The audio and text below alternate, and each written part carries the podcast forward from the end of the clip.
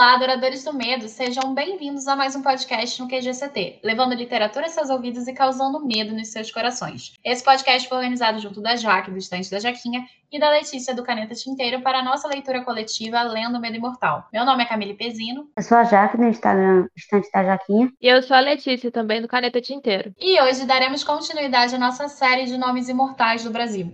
Vamos tratar de um autor conhecido não só pela estética naturalista, como também pelo constante uso de lendas nacionais e amazônicas.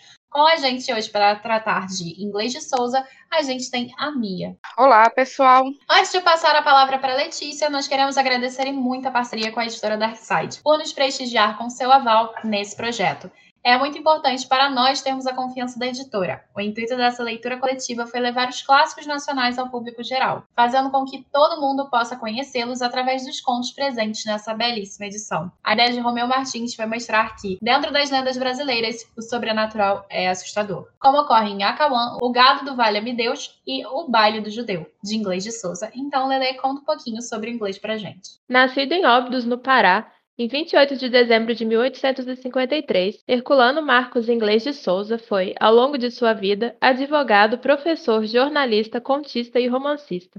Um currículo e tanto, não é? Tesoureiro da BL, fundador da cadeira número 28, publicou seus dois primeiros romances, O Cacaulista e Histórias de um Pescador, em 1876, mesmo ano em que se diplomou em Direito pela Faculdade de São Paulo. Haja produtividade, meus amigos. Em 1877, publicou a Revista Nacional, que abordava ciências, as artes e as letras. Foi presidente das províncias de Sergipe e do Espírito Santo, mas foi no Rio de Janeiro que se fixou, atuando como advogado, banqueiro, jornalista e professor de Direito Comercial e Marítimo na Faculdade Livre de Ciências Jurídicas e Sociais. Não bastando tudo isso, ainda foi presidente do Instituto de Advogados Brasileiros. Não obstante ser o responsável, ou alegar ser, por introduzir o naturalismo no Brasil, seus dois primeiros romances não tiveram tanta repercussão. Quem terminou por torná-lo conhecido foi o romance O Missionário, de 1891, no qual podemos encontrar a influência de Zola, tal como no resto da obra de Souza. Faleceu por fim no dia 6 de setembro de 1918, aos 65 anos. O Rio de Janeiro foi sua casa até o fim. Então, sem mais delongas, vamos à rainha dos resumos, a Jaquelinda. Vou contar calma o seguinte: tinha um cara de posse, perdeu a esposa e ele tinha uma filhinha pequena chamada Aninha. Ele estava meio triste e tal, aí ele foi dar uma volta na beira do rio. Aí começou um sururu mais monstro do mundo. Ele escutou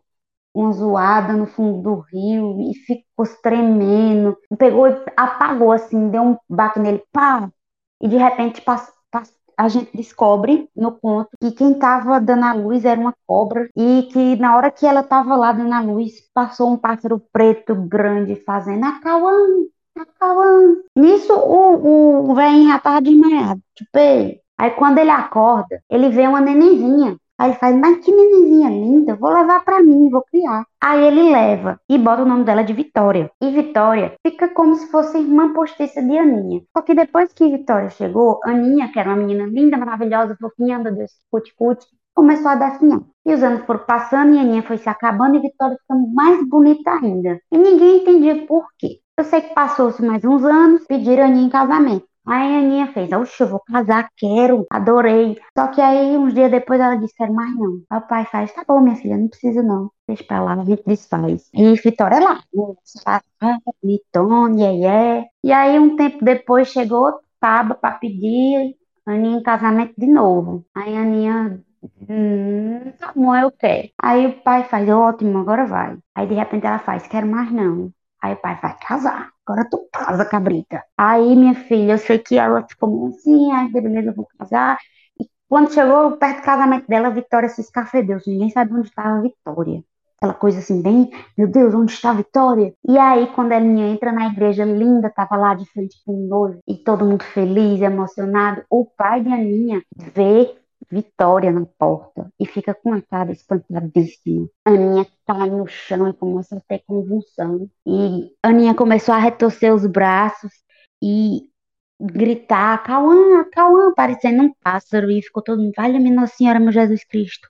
E aí, assim que a gente descobre o quê? O quê? Que Aninha virou a Cauã e que Vitória era filha da serpente. Depois de conhecermos um pouquinho mais do inglês de Souza e também o resumo de Akawan, vamos fazer algumas perguntas para falar sobre essa história. No decorrer do debate, não fizemos nenhuma pergunta específica, mas achamos que era necessário para a execução desse podcast. Por isso, a primeira pergunta é: como é que você se sentiu ao ler Akawan? Você esperava algo assim? Eu gostei do conto, eu achei interessante a história. Teve um pouco para processar, mas eu achei interessante e tal. Ele é legal porque isso é uma lenda, né? Salvo engano. E ele, como Camille disse, e como Letícia também disse, ele usou muita lenda no, nas histórias dele, somente do Amazonas, né? E eu acho que enriquece enriquece muito a nossa literatura e a nossa cultura, e eu acho isso top. Eu gostei bastante do conto também. Para mim foi uma surpresa a forma narrativa dele, mesclar é, lenda, o folclore da Amazônia. E eu lembrei que esse pássaro aqui no Nordeste é sinal de ser quando todo se ele cantar em cima de uma árvore. Talvez por conta disso é, eu tenha me impressionado um pouco também com aquele, com aquele tom de mistério, de medo, né, que algumas lendas causam na gente. Então eu gostei bastante bastante por conta disso e foi muito bom conhecer a escrita do autor através deste conto. Pelo nome do conto, eu já esperava alguma coisa relacionada a alguma lenda local, né, lá da Amazônia, uma lenda indígena. Eu já fui esperando algo relacionado à lenda, mas não exatamente o que veio. No começo eu comecei lendo assim e não estava, confesso que não estava tão envolvida com a leitura e conforme foi focando na relação entre as duas crescendo juntas, né, e uma parecendo que sugava a outra, eu fui me envolvendo cada vez mais e no fim eu nem vi as páginas passando, então eu gostei bastante. Particularmente para mim foi uma surpresa, porque eu não conheci o Akawan. Na verdade, como eu sou do Rio de Janeiro e a Letícia é também aqui do Sudeste, acredito que para a gente seja até um pouco mais estranho, ou melhor, a nossa ignorância regional faz com que a gente não tivesse travado nenhum conhecimento a respeito. Eu gostei muito de conhecer e, de acordo com o que foi o andamento do conto, deu para notar que estava relacionado realmente a uma lenda. E eu achei essa característica até do inglês de Souza dos contos trazidos aqui muito interessante. E pelo que eu pesquisei, não foram os únicos que trouxeram lendas. Eu achei muito legal. Eu acho que a parte de conhecimento, eu não estava esperando, claro, algo assim. A, travar esse conhecimento cultural foi interessantíssimo para mim. Então, eu realmente me senti. No início, eu também não me conectei muito, mas no decorrer na relação da Ana e da Vitória eu achei sensacional. Só que esse conto pega num dos seus pontos fracos, então já era esperado. É, pois é, né? Eu quero falar que eu era do Nordeste, eu não fazia o que ideia que diabo era Cauã. Aí, então. Eu conhecia, assim, o papo. Eu sei que, se não me engano, a figuração dele muda. Tem, tipo, em alguns lugares tem um significado, em outros, outros. Mas geralmente não é uma coisa muito boa, não. Conheço o Rasga Mortalha, não sei se é, se é o mesmo. Acho que sim, Jaque, porque é, aqui, pelo menos aqui no Nordeste, ele é, conhe ele é conhecido como, é como a Letícia falou, é basicamente sinal de mau auguro. Pois é, o rasga-mortalha, o que eu soube é que quando ele passa cantando em cima de uma casa, o dono morre. Mas aqui, tipo, aqui no Ceará, o rasga-mortalha já seria coruja. Então, mas isso também tem aqui no Rio de Janeiro. E eu acho que é coruja também. Eu não sei o que é rasga-mortalha, não. Só sei que uma vez passou na minha casa, disseram isso, eu fiquei com medo dos meus pais morrerem pra infância todinha. Toda vez que eu escutava diabo desse passo, eu ficava, meu Deus, não deixa meus pais morrer. A criança traumatizada.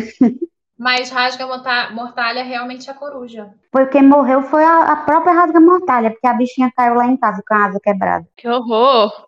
Foi. Sabe a Edviges do Harry Potter? É uma rasga mortal? É igualzinho. Que bonitinha. Pois é, e você tava feliz. O povo é ruim dizer que uma coisa linda daquela mata o povo, mata não. Pois é. Enfim, vamos para a segunda pergunta.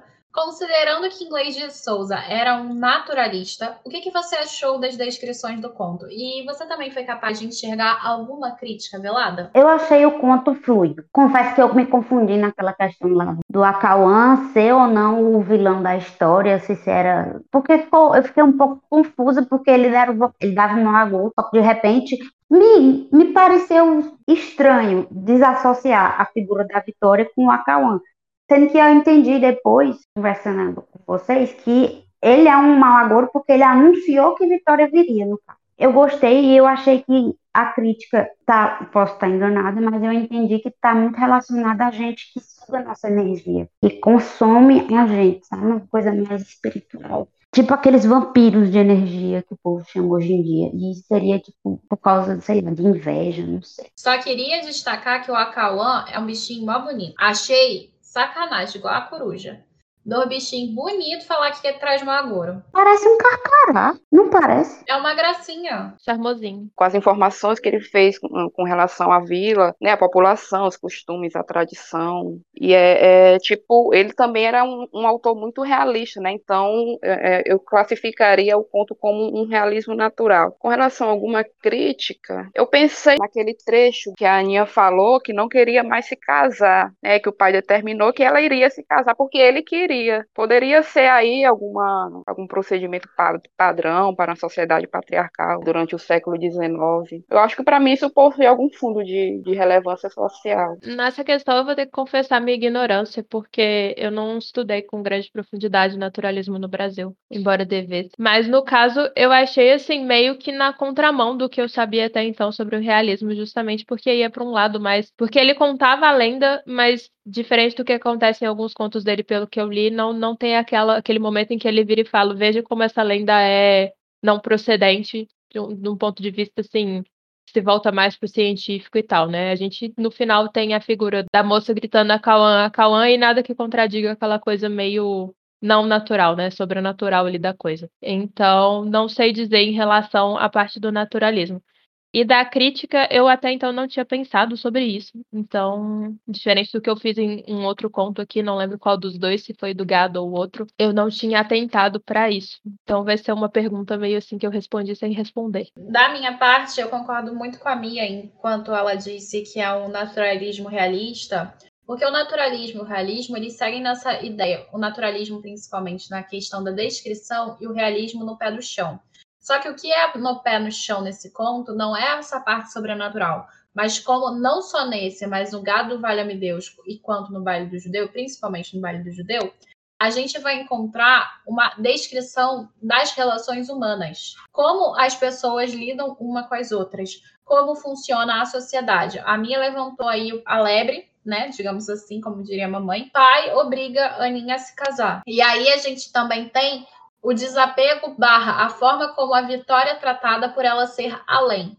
Uma coisa que eu achei bem interessante nesse conto é que a figura sobrenatural, que é a Vitória, ela é forte, decidida e ela tem traços masculinos, o que dá a ela não só a característica de masculina, de sair para o mato quando quer, como também é, isso incorpora na personificação dela, na aparência dela. Então eu achei muito interessante como o inglês de Souza ele vai trazer o contraponto entre o feminino e o masculino entre duas mulheres. No comportamento, na forma de agir, na fragilidade de uma, na força da outra. Claro que entra no que a Jaque falou de uma sugar a energia da outra, mas eu acho que vai até um pouco além, porque ao sobrenatural existe uma potência uma força aí que faz com que o sobrenatural, não só o sobrenatural, mas a própria vitória, ganhem essa camada. E a Vitória faz mal à Ana, não só porque ela é sobrenatural, mas também porque ela vai além dos trâmites sociais exigidos por uma mulher. Enquanto a Ana é a personificação, no caso a Aninha, é a personificação da mulher que está bem recatada do lar, referindo-se a Marcela Temer, que a revista Veja usou. Mas assim, aqui a gente tem a Aninha como essa repetição do padrão. E a Vitória foge totalmente desse estereótipo. Então, se eu fosse ver alguma crítica, eu acho que a crítica ao feminino é uma coisa que é bem chave aqui no conto. Em relação à descrição, eu achei a descrição muito palpável também. Parte da estética mesmo do naturalismo, mas eu concordo com esse pé no chão realista, que é uma coisa que a gente encontra no Machado. Está descrevendo não só o ambiente, mas está descrevendo como esses personagens se comportam e são nesse ambiente. Isso eu achei sensacional. Gostei da ideia do realismo, do naturalismo realista. Enfim, a próxima pergunta é: o que, que você achou do final desse conto? Eu achei surpreendente, eu não estava esperando. E sinistro, um tanto marcado, né? Porque a Aninha teve um final curioso, para não dizer meio trágico, né? porque ela virou, se ela virou a Cauã, ela virou algo é, relativo a Malagor, não sei, eu achei meio, meio Achei que a construção macabra do cabo foi muito boa. É, eu concordo com a Jaque, foi um final bem surpreendente e, e ele conseguiu colocar ali aquele, aquela pitada de mistério, de, de, de, suspense, e aquele que no final, né? Ficou um que aí no final. E eu, particularmente, gosto muito quando isso acontece, que eu gosto de colocar minha imaginação para funcionar e surpreender com esse final. Eu realmente não esperava. É, eu gostei bastante do final, não me surpreendeu tanto, mas é, eu gostei de toda forma. Eu já esperava alguma coisa nesse sentido, mas não exatamente o que veio. Me deixou pensando, eu gostei disso. Eu ainda quero reler, inclusive, e, e ler mais sobre a lenda para tentar reler esse ponto por um outro ponto de vista. Achei bem, bem bizarro e gostei muito. Na minha concepção, eu não fiquei surpresa com o final do conto. Na verdade, eu achei cíclico. A ideia de que, quando a gente está falando de lendas, mitos, etc., a gente tem sempre uma ideia daquele tempo que se renova a cada conto. Então, você sempre tem aquela ideia de ciclo, daquilo que vai voltar a se repetir. Então, o final do conto, ele realmente não me surpreende nesse aspecto. Mas eu gostei muito da característica que o inglês de Souza traz, e ele vai repetir isso principalmente no Vale do Judeu.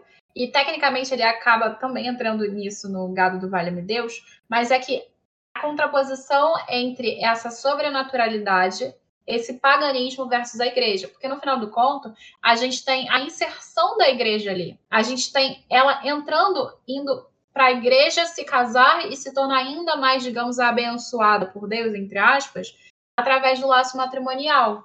E é esse laço matrimonial que vai ser o contraponto entre ela ser a irmã de Vitória e ela ser a mulher de outrem. Por isso que ela não aceitava o casamento anteriormente, porque ali há uma mudança da perspectiva de quem seria Aninha, como indivíduo mesmo. Então, eu acho muito interessante esse contraponto no final do conto, baseado nessa noção da igreja e do paganismo, que a gente vai encontrar aqui realmente no decorrer dessas histórias propostas pelo inglês de Souza. Então, assim, eu achei bem legal. Eu acho que, inclusive, tem uma crítica aí em relação a essa questão do pagão versus, no caso, pagão sobrenatural versus essa cultura católica cristã. Então, achei bem interessante. Bem interessante mesmo. Inclusive, Camille, eu li um, um, um, artigo quando eu estava pesquisando que eles falavam sobre, sobre esse contraste da igreja com os personagens, por exemplo, né? Que, tipo, pa, para os personagens é realmente algo real, algo que acontece. O canto do, do Alcauã é mau agouro, mas para a igreja não passa de um pássaro, uma lenda,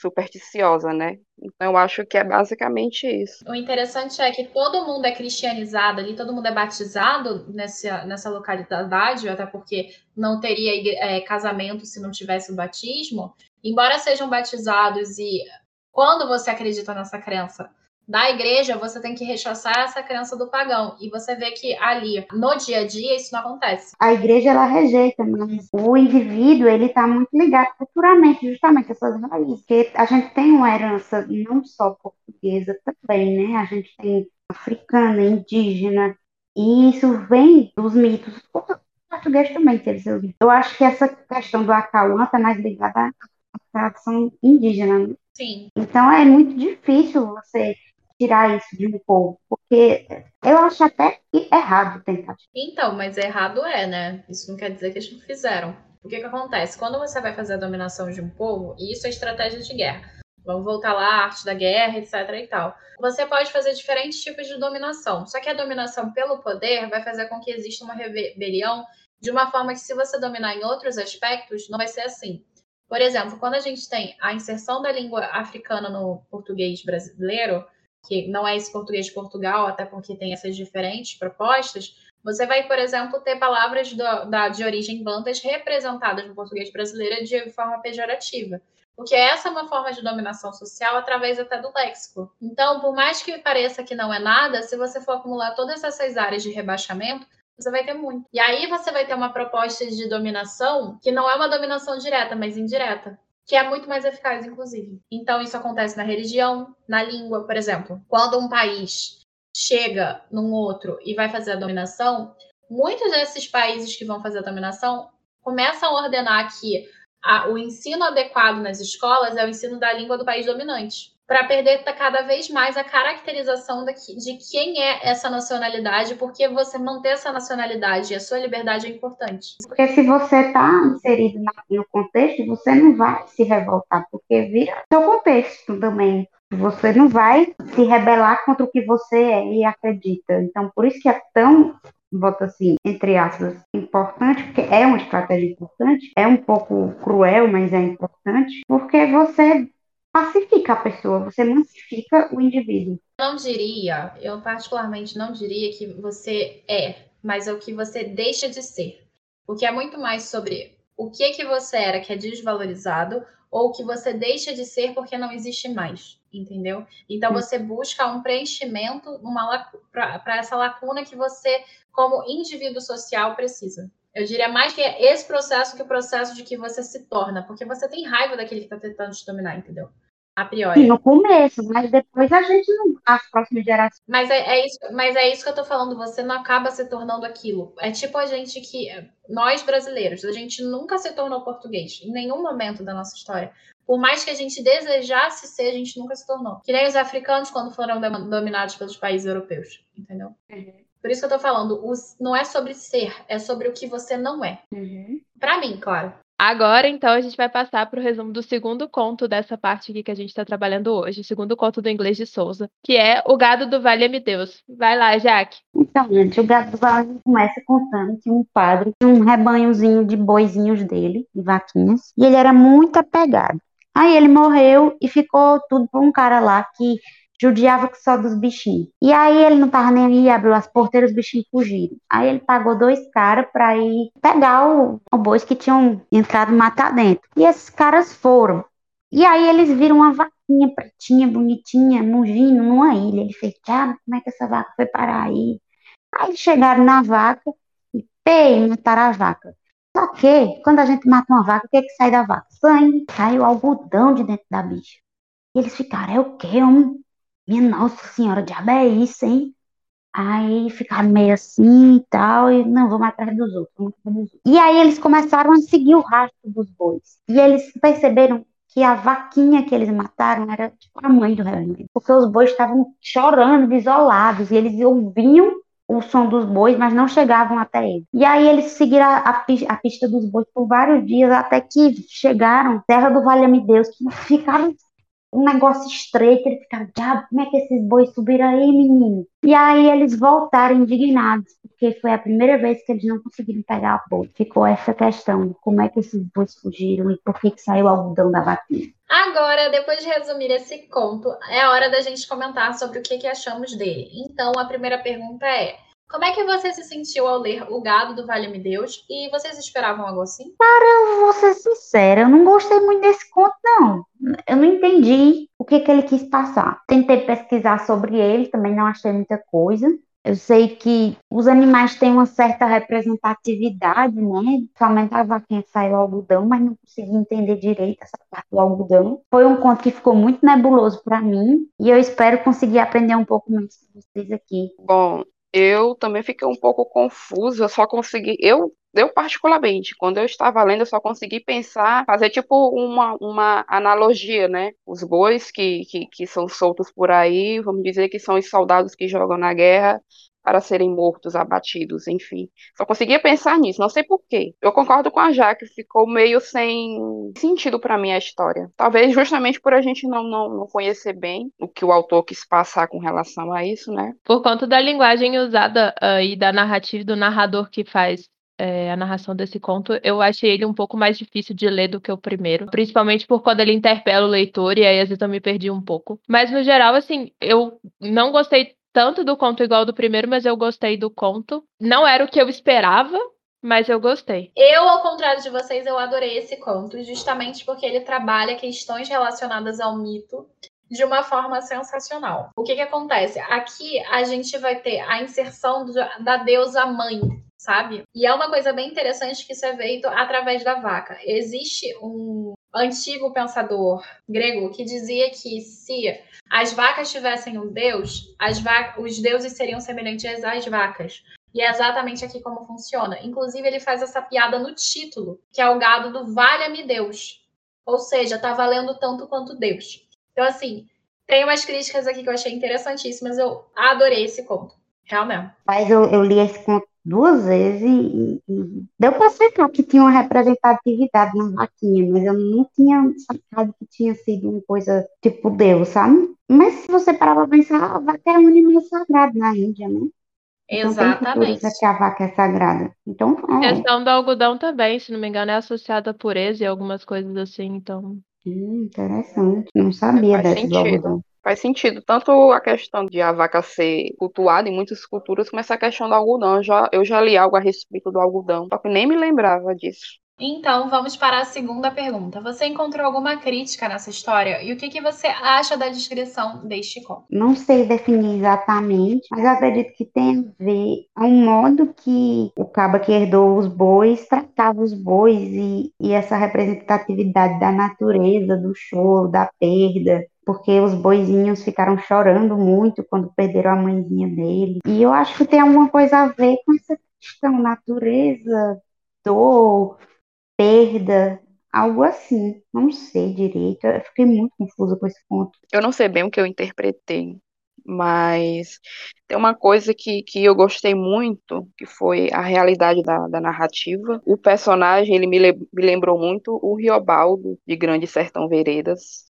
Não sei por que eu consegui pensar no Riobaldo. Acho que por conta do, do, regionalismo, o vocabulário totalmente popular, né? É como eu falei, né, na pergunta anterior, eu não consegui compreender o conto muito bem. Peguei só algumas coisas relacionadas à escrita, a, a regionalismo e tal, mas o fundo da questão eu infelizmente não consegui chegar neste conto. Eu não sei exatamente precisar que crítica, assim, colocar em palavra a crítica é isso, isso, isso, mas o que eu notei muito foi a questão de que eles deram muito destaque em como a vaca estava em paz e como assim ela foi perturbada e assassinada cruelmente. Assassinada não, né, no caso, porque ela foi presa e aí ela caiu morta. Então tentaram captar ela por um motivo egoísta, entre aspas, já que era alimentação e nem era para eles a princípio, eles queriam se alimentar. E aí eu não vou saber se precisar se o castigo foi por isso ou desde o começo pelo propósito da perseguição. Mas logo depois as coisas começam a desandar então, eu sei que tem alguma coisa aí, mas não vou saber precisar, então vou guardar a nossa rainha Camille precisar aí pra gente. Olha a palhaçada. Então, vamos lá. Por que, que eu achei incrível esse conto? Eu não sei se vocês conhecem Sandman do Neil Gaiman, que é uma das minhas paixões literárias. Em Sandman a gente vai encontrar o Sandman, que é essa divindade, essa não é uma divindade, não é uma divindade necessariamente, essa criatura que manipula o sono, né? e ele é aprisionado e aí as pessoas começam a ter problemas para dormir. Algumas dormem demais, outras não conseguem nunca mais dormir, até que ele é liberto. E aí a gente vê esse contraponto muito interessante aqui, que a gente vai ter dessa tentativa de tomar um poder divino para si, coisa que não deve ser feita pelos homens. Só que, por que me lembra Sandman? Aqui a gente vai encontrar no Gado do Vale Deus o Amaro, né, que era um cara que não se importava com absolutamente nada, principalmente em relação às suas terras, à fazenda que ele tinha, que era Paraíso. E o nome já ser Paraíso já está dizendo alguma coisa, porque quer dizer que é alguma coisa assim no espectro religioso, né, que a gente tem essa ideia de ir para o paraíso. E aqui o Amaro, ele basicamente tratava desta forma. Amaro nunca aparecia lá, senão para se divertir atirando ao gado, como quem atira a onças e fazendo-se valente na caçada dos pobres bois. Criaturas de Deus, que a ninguém ofendem, porque, enfim, isso lá de uma pequena amarrada, de vez em quando, é para se defenderem e experimentarem o peito do vaqueiro. Porque o boi sempre é um animalzinho que embirra com a gente maricas. E aqui a gente, claro, vai ter essa noção maricas no final, né? Mas o interessante dessa parte aqui é que a gente vai encontrar essa pessoa fazendo mal a essas criaturas que são criaturas de Deus. E aí a gente já vai ter essa representação priori de Deus aqui. E quando a gente tem a cena que culmina na parte clímax, eu acho que principal do conto, que é o momento que eles tentam aprisionar essa figura sagrada, ali a gente vai encontrar a tentativa do homem de tentar dominar não só a natureza, mas dominar as relações, as práticas e a própria religião, a própria natureza em si a, a, divindade, a potência. Então, essa tentativa de aprisionar essa potência e fazer com que aconteçam coisas negativas é o que a gente aprende em Sandman também. E aqui a gente toma essa lição de novo. Tanto é que o gado é equivalente a Deus. Você não pode maltratar. E aqui a gente vai ter um personagem que trata a natureza com desleixo, que não se importa com esse lugar e ainda é maligno. E aí a gente vai ter uma representação humana extremamente negativa nesse conto, diferente, por exemplo, da impressão que a gente tem, por exemplo, em A Valsa Fantástica, que é o conto do Afonso Celso. Então, diferente do conto que a gente leu, aqui a gente tem a representação da natureza tomando a força, a potência para si e se afastando desse mal da humanidade. É como a gente tem até o Nietzsche, quando Nietzsche fala em assim a falava Zaratustra, que Deus está morto porque os homens deixaram de acreditar em Deus como uma figura de potência, mas sim como uma figura de punição, aqui a gente vai ter o gado se afastando, Deus se afastando dos homens, porque os homens não respeitavam e não tratavam bem essa, toda essa potência divina. Então, assim, é uma coisa que eu achei fenomenal e brilhante dentro desse conto. Então a gente vai ter esse afastamento, esse distanciamento de tentativa de chegar nessa, nessa potência, nesse poder divino o tempo todo. E quando parece que está perto, nunca está. E sempre está cada vez mais longe. E aí a gente vê como os homens não conseguem alcançar essa potência. Eu achei esse conto incrível. Tem muito sentido pra, na minha cabeça, porque quem adorava o gado, que fala, ah, se eu adorar do gado, que ele tinha tanto carinho, era um padre, né? Então já dá essa uhum. ideia de que o padre adora, adora a Deus e cuida muito bem, porque o, o padre tem o um cuidado com o altar, reza a missa, prepara o corpo e o sangue para a gente. Então faz muito, tipo, essa figura do padre ser o dono do gado no início do conto. E a gente tem uma ideia interessante de gado, porque é aquele, aquele grupo que anda junto. É, chega a ser um rebanho, né? Porque a gente diz que é rebanho, que nem as ovelhas são rebanho. Então o gado é o rebanho de Deus, né? São criaturas de Deus. Uhum. Então a gente tem a ideia do paraíso, do padre, da própria a representação da vaca pertinho da árvore. Tudo isso faz muito sentido no contexto geral. Enfim, essa é a minha ideia do conto e por isso que eu achei sensacional. E o nome do cara é Amar os pa o pais. Amar os pais. Que você amar seu pai, entendeu? Tem essa piada ainda do, do, Mas o Caba não é, não é um, um cebola? Então, mas era para o que ele deveria ser e ele não é. É uma ironia. Entendi. Obrigada pela explanação. A explanação ficou maravilhosa e comecei a ver algum sentido. Eu vou reler de novo esse conto. Pra... Com certeza eu vou reler com, com, com um olhar diferente tentar captar. Até fiz umas anotações aqui do que você falou, Camila. Enfim, vamos para a terceira pergunta. A minha já até adicionou um pouquinho dessa pegada. O que, que você achou do regionalismo presente no conto? Cara, vou ser muito sincera. Eu acho que a questão do, do regionalismo, ele é muito presente nos contos do livro. Mas isso tem um porquê. Porque muito das histórias que, que estão escritas ali, muito do que se quer contar é que vem como se fosse uma lenda que vem, que, que vem do interior, que vem de um pescador, que vem da crença do sertanejo ou do ribeirinho. Então, acho que está muito ligado à nossa cultura isso, de, de a gente saber que esse povo tem um contato cultural maior com histórias diferenciadas, histórias de lendas que explicam acontecimentos, sumiços, assombrações. No interior acontecem umas coisas sinistras mesmo, assim, do, do nada aparece uma coisa tipo, muito aleatória. E, meu Deus do céu, como é que isso vai acontecer? E aí tem-se essa, essas questões, né? Dessas assombrações e tal. Ou não, né? Tem coisas que foram interessantes, tipo a vaquinha do algodão. Mas eu gosto. Eu gosto do regionalismo. É isso. Eu acho que, que casa bem com o que o brasileiro é somente o brasileiro mais antigo, né? Porque hoje em dia a gente está num, num, num país bem mais desenvolvido, com muitas cidades e tal, mas acho que em 1800 e batatinha não era bem assim. Bom, como eu havia mencionado anteriormente, eu percebi muito, é, mais do que no, nos outros contos, eu percebi o, o, forte regionalismo nesse em questão. Talvez por, por, pelo fato de o personagem ter me lembrado o Riobaldo, como eu falei, de Grande Sertão Veredas. Não sei, mas eu senti assim um vocabulário popular bem, bem forte. E eu particularmente gosto. Gosto quando são nos contos ou livros de 1800 e batatinha, como fala Jaque. É, é algo que, que, que me encanta. Aliás, tudo que é antigo me encanta.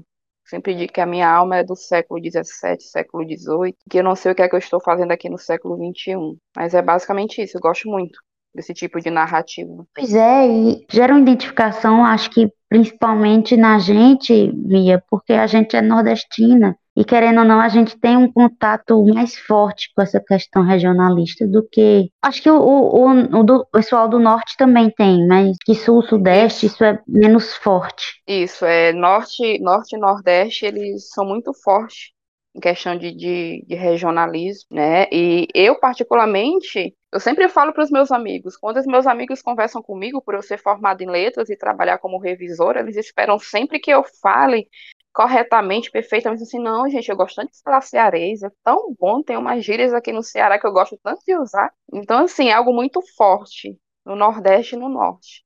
Eu não sei muito bem como funciona aí pelo Sul, mas no Norte e Nordeste o regionalismo é algo muito forte na nossa fala. De meu lado, assim, eu, eu gostei muito e gosto muito porque me faz aproximar e pesquisar sobre coisas que, em geral, talvez eu não pesquisaria, diferente da Camille, que já é mais voltada para esse lado, eu não sou. Então, sempre é enriquecedora essa experiência de ler algo com coisas assim que me acrescentam tanto. E eu achei que casou muito bem com a narrativa. Então, eu entendo a associação regionalista que a Mia faz, mas eu acho que a escrita do Guimarães Rosa ela não me lembra nenhuma outra, justamente porque ele usa muito de neologismo. E, mas eu entendo essa ideia também do regionalismo forte, porque a gente tem várias histórias aqui no livro que tratam esse regionalismo. E, e eu particularmente gosto quando traz isso, porque dá uma sensação e um teor mais palpável à narrativa. E também dá e mostra essa complexidade que é a língua portuguesa brasileira, sabe? E eu acho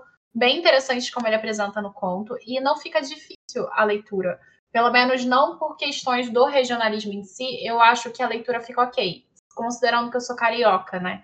Então, eu gostei bastante. Eu acho que isso dá uma palpabilidade não só narrativa, mas a multiplicidade que a gente tem no Brasil. Quando eu estava lendo, eu nem pensei no, no, neologismo do Guimarães Rosa, porque é algo que eu admiro muito no autor, não, não à toa que eu gosto muito das obras dele. Eu pensei, eu pensei mais na questão do, só do regionalismo mesmo. Tipo, o jeito do, do, do cara lá me lembrou muito o Riobaldo. Não sei porquê, mas me lembrou. Talvez não pelo, pelo neologismo, isso é uma característica do, do Guimarães, mas a questão do regionalismo, o jeito dele falar, não sei, me lembrou muito construção de personagem. É isso aí, ficou um pouco, vou dizer igual, né? Que Realbaldo é Realbaldo, mas eu senti uma puxada ali. Me lembrou um pouco. Eu acho que o que pode realmente lembrar na questão da escrita é o uso e o jogo de palavras.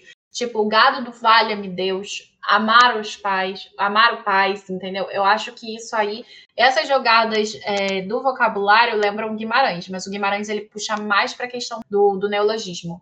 Então, assim, é por isso que eu não associei tanto, mas talvez seja também a ideia e a proposta dentro desse clima ali da serra, sabe? Do vaqueiro e tal, talvez seja isso que tenha te feito lembrar, né? É, talvez. Então, ou talvez eu estava com Grande Sertão Veredas na cabeça que eu estou pretendendo reler. Ah, eu quero reler também. Quero real reler, porque quando eu li a primeira vez não entendi nada. Tem que ser honesta, né, gente? Eu não entendi nada, porque os neologismos, eu acho que o Guimarães é um dos autores mais difíceis de, de ler. Ah, foi um desa... Eu li duas vezes, Camila, eu também só fui compreender na segunda vez. É complicado. E a gente chegou a estudar na faculdade também. Eu, então, eu fiz um, um período só sobre Guimarães Rosa. Aí eu li vários livros e textos do autor, contos, li Cara de Bronze, por exemplo. Então, assim, eu li muita coisa do Guimarães. E eu vou ser honesta, eu entendi graças à minha professora, mas entender pessoalmente, ter minhas próprias conclusões, é, eu fiquei a ver navios. É o tipo de autor que a ignorância é minha, claramente. Sim, como última pergunta sobre esse conto, o que, que vocês acharam do final dele? Eu achei o final um pouco morno, porque a gente veio de um final de Acauã, que é uma coisa, nossa senhora, como assim foi isso? Bem, né? Sinistra. E esse teve um final mais, mais leve, digamos assim, né? palatável, né? Porque não, não causou um choque. Então eu, eu acho que não é um final de grandes surpresas. Durante a leitura da, da obra, eu não, eu não, não atentei tanto ao final, então foi normal para mim. Eu não achei surpreendente, nada de, oh meu Deus, que coisa. Talvez pelo fato de eu estar tá meio que boiando durante a leitura, mas acho que foi normal para mim, foi tranquilo. Eu gostei do final e eu senti igual a Jaque, que diferente do outro que deixou aquela coisa de, oh meu Deus do céu, o que, que tá rolando aqui, pelo amor de Deus, acalma, acalma. Principalmente por conta do nunca vi cachorro mais danado do que eu fiquei, eu terminei meio que foi rindo por causa do, da treta toda. Eu, particularmente, adorei esse final. Eu acho que ele faz todo sentido. E o engraçado é que ele usa a palavra danado, complementando o que a Letícia está falando, que é danado, que vem da danação. Que já é uma coisa negativa e voltada para o diabo. E aí ele volta para o paraíso, mas aqui o paraíso é como se o paraíso deixasse de ser o paraíso, porque o gado deu aquela canseira, sabe? Porque ele tá cansado, ele tá moído, ele tá danado. Então, depois de toda essa perseguição divina, o que resta para ele é ficar danado, é ficar irritado, mas no sentido aqui da. Porque ele podia usar outras palavras para dá esse sentido de irritação, mas ele utiliza logo essa, então eu acho sensacional. Eu fiquei também rindo no final, porque é isso, né? O ser humano se ferrou porque foi babaca e ganancioso e escroto e achei sensacional isso. Então, oito dias de fome, de farinha e sede aguardente, ou seja, você tem ali uma penúria, alguma coisa diabólica sendo passada ali. Então, achei sensacional. E o legal é que a gente tem aquela coisa do afastamento do paraíso de Adão e Eva, né? Então eu acho também a gente pode fazer uma leitura a respeito disso aqui. Porque como Adão e Eva foram expulsos do paraíso, é diferente dos galos que fugiram do paraíso. Porque Deus deixou o paraíso, já que o paraíso deixa de ser o paraíso quando Adão e Eva são expulsos, sabe? Então achei sensacional. Eu queria até complementar uma coisa, para tu ver como nessa hora o regionalismo ele atrapalha atrapalhou a minha vivência e talvez tenha atrapalhado a da minha também. Porque a gente fala muita coisa, eita danado, o negócio danado, não sei o quê, e virou uma coisa tão rotineira, falar, eita, tá danado, não sei o quê, que eu não me atentei para esse danado no sentido de danação, mas sim como uma palavra de muita interjeição. Eu sei que é um adjetivo, mas a gente usa um adjetivo interjeitado, eu sei que isso não existe, mas eu acho que vocês estão entendendo o que eu estou querendo falar. Sim, então, sim. meio que, que atrapalhou nesse momento, porque eu realmente não tinha tido essa leitura, justamente por eu ter uma vivência de falar isso meio que como gíria. É, realmente isso é comum aqui no, no Nordeste, para mim também é comum. Mas talvez seja justamente pela, pelo comum que ele preferiu usar essa palavra. E aí encaixa na leitura que você pode fazer do conto. Pelo menos eu acho. Talvez seja um erro meu e a leitura de vocês faça mais sentido. Porque... Não, mas você não está entendendo. Tipo, faz sentido o que você disse. Eu tô, eu tô dizendo que nessa hora o regionalismo, o regionalismo meu e da Mia pode ter atrapalhado essa visão, porque a gente, como a gente tem uma vivência com essa palavra muito grande, meio que virou uma gíria que a gente não atentou para isso, justamente por, por a gente usar em tantos contextos que perdeu o sentido da danação pra gente, entende? Então, gente, agora vamos discutir o último conto, mas antes disso, eu quero passar a palavra para a rainha dos resumos, a Jaque, para resumir pra gente o baile do judeu. Tem um judeu que ele fazia festa na casa dele direto, e aí, quando dava oito da noite, estava todo mundo na festa. Tinha uma mocinha danadinha que tinha acabado de casar com o tenente coronel, mas ela queria mesmo era curtir. E ela não largou os hábitos de solteirice dela. Então ela tomou a dançar, Aí chegou um cara misterioso que ninguém conhecia no meio da festa e começou a dançar com ela. E era uma dança intensa, um vai para lá, vai para cá. E aí os músicos começaram a animar a música, porque viram aquele casal, né, que não deveria estar ali, agora era casada com um idosinho tenente coronel. E aí, de repente, o chapéu desse dançarino misterioso cai e ele nada mais é do que um boto. E aí ele sai da festa dançando com a mulher, bem coladinho, leva ela para dentro do rio e ninguém nunca mais ouviu falar dela. Depois desse resumo sucintíssimo da Jaque, é hora da gente comentar sobre o conto que achamos dele. Então a primeira pergunta é: como é que você se sentiu ao ler o Baile do Judeu? Você esperava algo assim? Eu conheci a lenda do Boto. Eu não esperava que fosse um boto, porque faria muito sentido eu esperar que fosse um boto, mas eu não esperei. Mas quando eu vi que era um boto, eu fiz, cara, faz muito sentido. Porque faz muito sentido? É a lenda do Boto ali. Então eu gostei, eu achei divertido, porque eu trouxe um contato com uma lenda que eu conhecia na infância e, foi gostosinho, parecia que eu estava lendo a lenda mesmo. Gostei bastante desse também. É, também a lenda do Boto é conhecida por mim. Como a Jaca, eu também não imaginei em momento algum que, que se tratava é, da lenda do Boto, né? E quando chegaram a essa conclusão, fiquei, nossa, que legal. Porque assim, ele, ele usou muito bem a lenda do Boto ali na história, usou muito bem a forma que ele colocou. Ficou um, um conto assim curto e bem sucinto. Eu, por minha vez, uh, eu gostei bastante de O Conto, não era o que eu esperava, mas eu também não sei dizer o que eu esperava, então a princípio foi isso aí. Me manteve, até então me manteve envolvida e eu gostei bastante. Eu particularmente achei esse conto interessante. Eu acho que ele fica para mim que nem o Alcauã. É um conto que eu gostei, não é o conto que eu, me chamou mais atenção, mas tem algumas coisas nesse conto que eu acho super problemáticas, embora eu entenda que o autor estava trazendo a sociedade da época dele mas realmente tem algumas coisas aqui que eu fiquei meio, né, cabreira, mas é um conto interessante de toda forma. Então, esperava algo assim? Talvez. Tu tá falando com relação ao judeu, né? Questão do é. É, eu, eu senti isso. isso. Eu senti isso também. E Fiquei, caramba, já pulinho com o judeu desde aí, pô, deixa o judeu em paz. Mas é, é há muito Mas- tempo, né? Não é só daí. Há muito tempo. Sim, Muito tempo atrás. mas aí, a gente sabe que o estopim foi com o condenado, né? Aí eu achei, mas aí o que acontece? Essa questão do, do Boto ter aparecido no final, pra mim, foi muito divertido. Então, meio que eu acabei relevando. Não deveria, não, devo, não deveria, mas acabei relevando. Em algumas teses que eu li, bom número de preconceitos populares. No conto que é tão pequeno, né? Exatamente. Então, mas eu vou, vou seguir a linha da Jaque. A gente focou muito no Boto, já que esquecemos. Foi quando a gente viu o Boto, a gente foi, eita, Boto!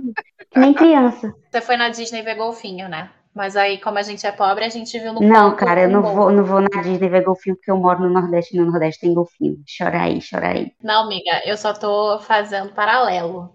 É tipo ir na Disney ver golfinho, que é tipo pegar o conto e ver boto. Mas eu quis exaltar meu Nordeste do mesmo jeito, porque no Nordeste tem golfinho. Chora aí, chora aí quem é do Nordeste. Não, mas aqui também a gente encontra lindos, são lindos. Uma vez eu vi, eu vi tinha uma, tinha tantos. Saía, eu saía bem cedinho para ir à praia quando eu passava férias na praia. É, eles vão comer, fica pulando, né? Lindo. demais. Quando o mar fica bem calminho, assim, eles vão tudo assim, bem, bem pra pertozinho. Eu ficava só de cima das falésias observando, queria chegar muito perto, né? Que nunca se sabe. Lá em Pipa, meu, tem uma baía, né? E os golfinhos vão comer nessa baía, uma, uma zona de, de preservação, mas pode ter banhista. E toda vez que meu irmão entra na água, os golfinhos ficam tudo pulando ao redor dele, assim, sabe? Parece que ele é o Aquaman, nunca entendi por que disso. Tipo, entra na água, não tem golfinho, ele entra, vai todos os golfinhos pra perto dele. E nunca buliram com ele, não. Apesar de golfinho ser esquisito e estuprador. Então, né? Aí temos aí um mistério. Bom, mas então vamos para a segunda pergunta. Você encontrou alguma crítica nesse conto e o que, que você achou da descrição no conto? Cara, eu acho que a crítica tá. A gente sabe que o Boto ele é um raparigueiro. Eu acho que a crítica foi que a, a mulher estava sendo devassa e aí o, o, o Boto raparigueiro levou ela e ela se lascou. Então não sejam raparigueiras. Para mim foi isso. O que é bem problemático também, né? Temos que, que admitir que também é uma crítica problemática. Mas tinha um Boto, gente. O Boto é tão legal. Mas é, eu tô passando pano.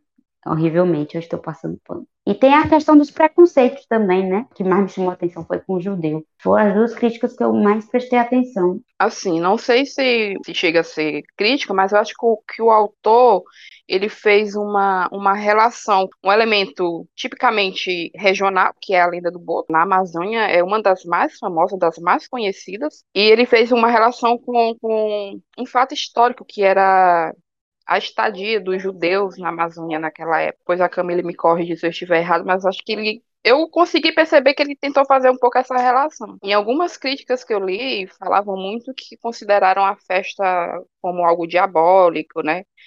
Como uma narrativa infernal e tal. Eu não, não achei dessa forma, né? Eu acho eu que achei ele a tentou. festa divertidíssima. Pois é, por ele ter excluído algumas pessoas, né? Mas Sim. eu acho que é basicamente isso. Eu consegui perceber um pouco essa relação do, do, do, do autor com a lenda com um fato histórico da Amazônia. De minha parte, o que eu percebi foi também, igual as meninas falaram, essa questão do, do judeu, né? De as coisas darem errado justamente no baile do judeu e justamente o foco que ele dá nos, nos católicos que se diziam devotos ou que tocavam na igreja, usarem os mesmos instrumentos e tal. E a outra coisa que eu notei foi a questão do comportamento da mulher que é, é enfocado, né? O comportamento da mulher que é levada pelo Boto. Mas isso está bem relacionado com a lenda, né? Eu vou concordar com a Letícia, até porque a gente vai ter.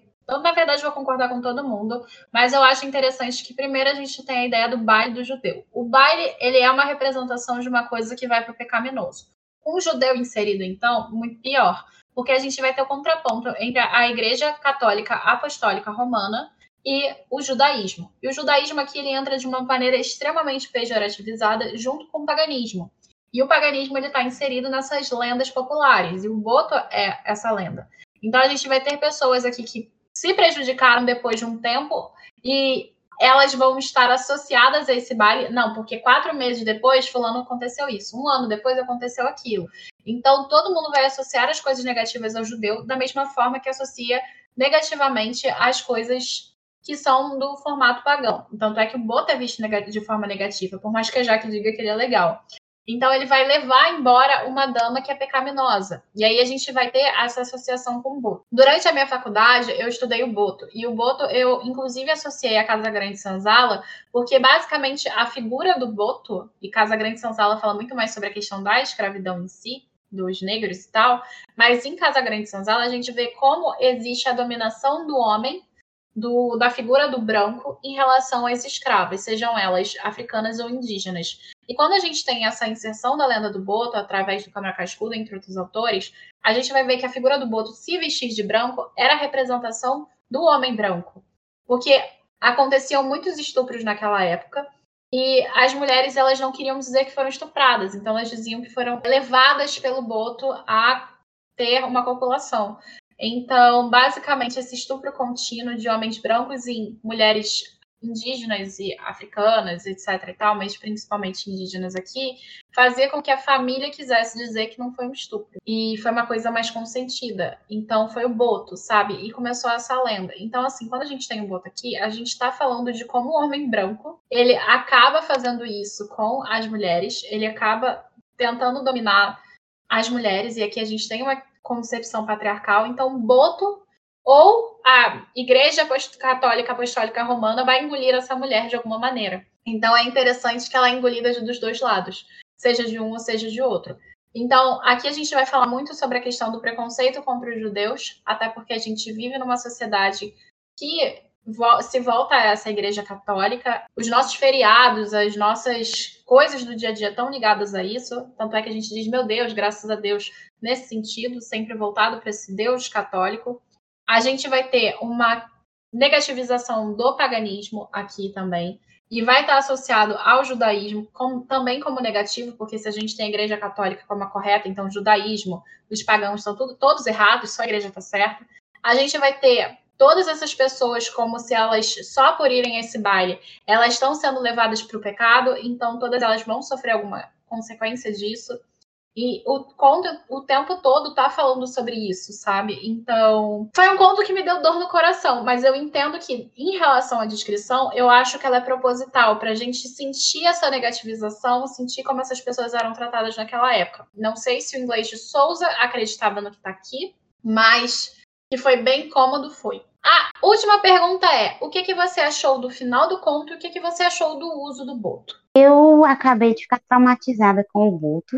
Eu tinha achado o final do conto engraçado por ter um boto. E eu fiquei, caramba, o boto mas agora eu estou traumatizada e assustada. Compartilho da sua opinião, já que isso é o que dá a gente não pesquisar a lenda direito, né? A gente se encanta pelo boto e esquece o que tá, o que, que está por trás do boto. Mas é assim, isso é um aprendizado. Muito obrigada, Camille, pela explicação. Eu vou puxar pelo lado do regionalismo mesmo, né? Como o autor era mestre em expor as lendas e o regionalismo da Amazônia, eu creio que tenha sido isso. Não que eu esteja justificando coisas, né? Mas acho que é basicamente isso. E a gente que a gente ficou tão focada no Boto que esquecemos as, as grandes críticas aí. Eu, por minha vez, gostei porque acho que tanto um quanto outro, tanto o uso do Boto quanto o final, que foi consequência do uso do Boto, né?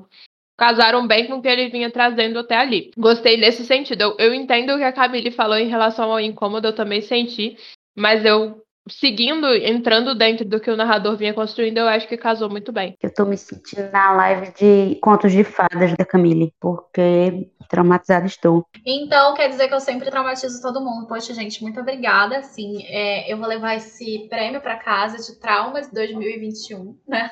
Que é surpresa. Não entendeu surpresa, não. A palhaça. Bom, eu o que, que eu achei do final desse conto, basicamente, é que ele me causa bastante incômodo, justamente porque associa diferentes culturas a coisas negativas, só porque existe uma cultura que é considerada superior. E isso faz sentido dentro da cultura que a gente está inserido, porque isso comumente acontece, como a gente vê, por exemplo, os, as casas de Umbanda e Candomblé sendo depredadas até hoje.